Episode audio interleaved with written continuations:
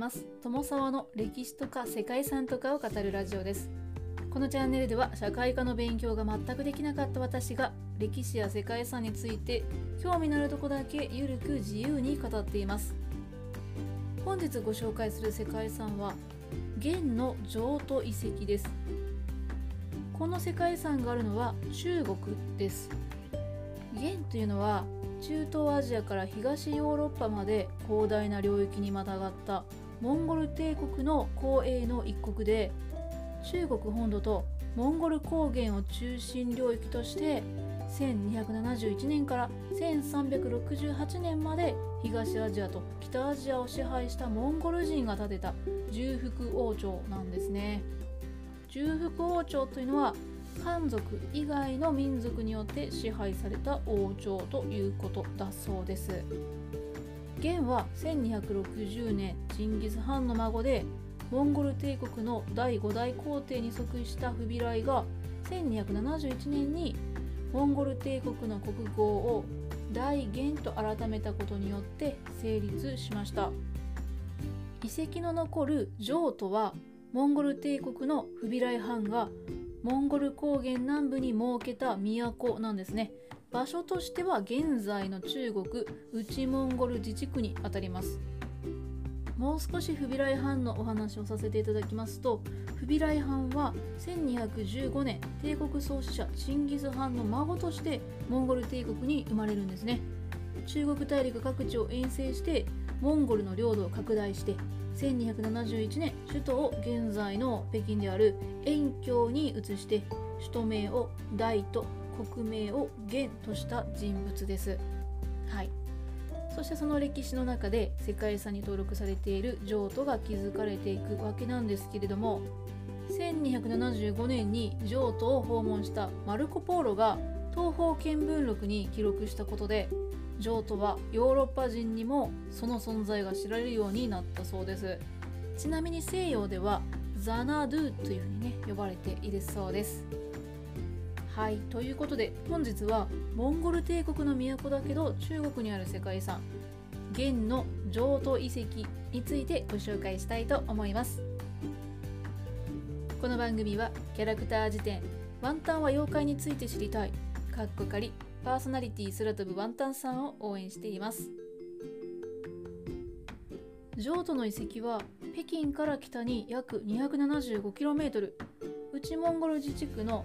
シリンゴル名西蘭期南部に広がっています。譲渡はモンゴル帝国五大皇帝であって元朝初代皇帝のフビライ藩が築いた最初の首都で1260年に即位した場所でもあります。モンゴル帝国はチンギス・ハンによって地盤が形成された歴史上でも有数の大帝国として繁栄したことで知られていますよね。モンゴル帝国は世界的に見ても中国史としても歴史に大きな足跡を残してきましたが元朝の初代皇帝フビライ・ハンは現在の内モンゴル自治区に該当するエリアに都を置いたんですね。その都は現在は譲渡と呼ばれていてモンゴル帝国内にある数ある都市の中でも重要な役割を担って栄えてきたというふうに言われています。ここでフビライ藩が譲渡を築くまでの歴史の流れを紹介したいと思います。フビライは1251年に兄が君主の座につくとゴビ砂漠以南の南モンゴル高原河北における諸軍の指揮権っていうのを与えられて中国方面の領土の征服を委ねられたんですね。1252年には自身が所領している場所これは現在の陝西省になるんですけれどもそこを出発して雲南への遠征に向かいました。南の方に遠征に行ったということですね。そしてその間も多方面で活躍をしていくわけなんですけれども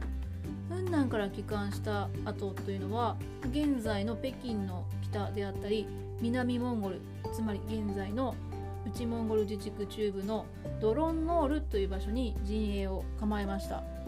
そしてフビライはそのドロンノールから他の王朝とか朝鮮半島の高麗の征服の総指揮っていうのをとっていたんですね。フビライ自身はドロンノールに腰を据えて動かずに1256年ここに遊牧宮廷の補給基地となる途上の海兵府を築きました。はい、海兵府というのは開く平、えー、あと大阪府の府ですね。海兵府を築きました。そして中国を安定して支配する道っていうのをこの場所で模索していたそうなんですね。そしてその海兵府というのが後の譲渡というわけなんです。はい。このように譲渡が誕生しました。1260年に即位したフビライ・ハンは1267年からは中都の郊外に中国式の方形様式を取り入れた途上大都の建造を開始したんですね。これは後の北京となります。そして大都ができてからは海兵府が上都と解消されてフビライ藩が夏の間に滞在する避暑地として利用されていました。上都は外側から外城内城球場というふうに呼ばれる途上があって東西には東料亭西料亭という狩猟場があったそうですね。外城の北の部分は全て御苑になっていて外城西南部は寺院とか道館とか館長があったそうですね。内城には4つの大寺院とかあとはアラブ人学者による天文台っていうのも作られていたそうです。そして内城は大きな空き地が多くて貴族とか将軍たちが大きなゲルを張ることができるようになっていたそうです。はいなんかキャンプをするようなイメージなんでしょうか。そして一番内側にある球場ですね。これは内城中央の南北軸の上の北寄りのところにあって面積は現在の北京にある資金場の40%ほどの大きさだったそうです。球場の中には様々な宮殿が建っていて中でも大安閣と呼ばれるところでは皇帝が政務とか儀式とか祭礼なんかを行ったりユーラシア各国からの死者が謁見した場所なんだそうですね。譲渡は大都と共に元の二都となって譲渡は当時の中国だけではなく世界の政治経済軍事及び文化の中心地ともなってユーラシア大陸の中でも大きな影響を及ぼしていたそうです。立派な大都市となった譲渡だったんですけれども1358年に農民の北帰軍に焼き払われてその後何度も戦乱を経ていずれ廃墟となってしまうんですね。1256年の創建から1358年の焼却までの100年間という短い期間だったんですけれども元の譲渡は世界の歴史と中国の歴史に大きな影響を与えました。マルコ・ポーロの東方見聞録には大理石でできた宮殿があり建物の内部は皆金で塗られ鳥獣花木の絵が描かれるなど工芸や技術の息を尽くした装飾がなされて見る者の目を楽しませている。っていうふうに書き記されていたとのことでした。そしてマルコ・ポーロラによってヨーロッパに伝えられたきらびやかな大都市譲渡の姿っていうのはその後のヨーロッパ人の想像力にも影響を与えたと言われています。はい。どんな風に想像されたんでしょうかね。譲渡は激しく破壊されてはしまいましたけれども現在でもその一部が残されていて大帝国であるモンゴル帝国の繁栄を示す貴重な遺跡となっています。そしてこの遺跡はその文化価値が認められて2012年に譲渡遺跡として世界遺産に登録されました。はいということで本日はいろんな名前が登場して少し解説が分かりづらかったかもしれませんけれども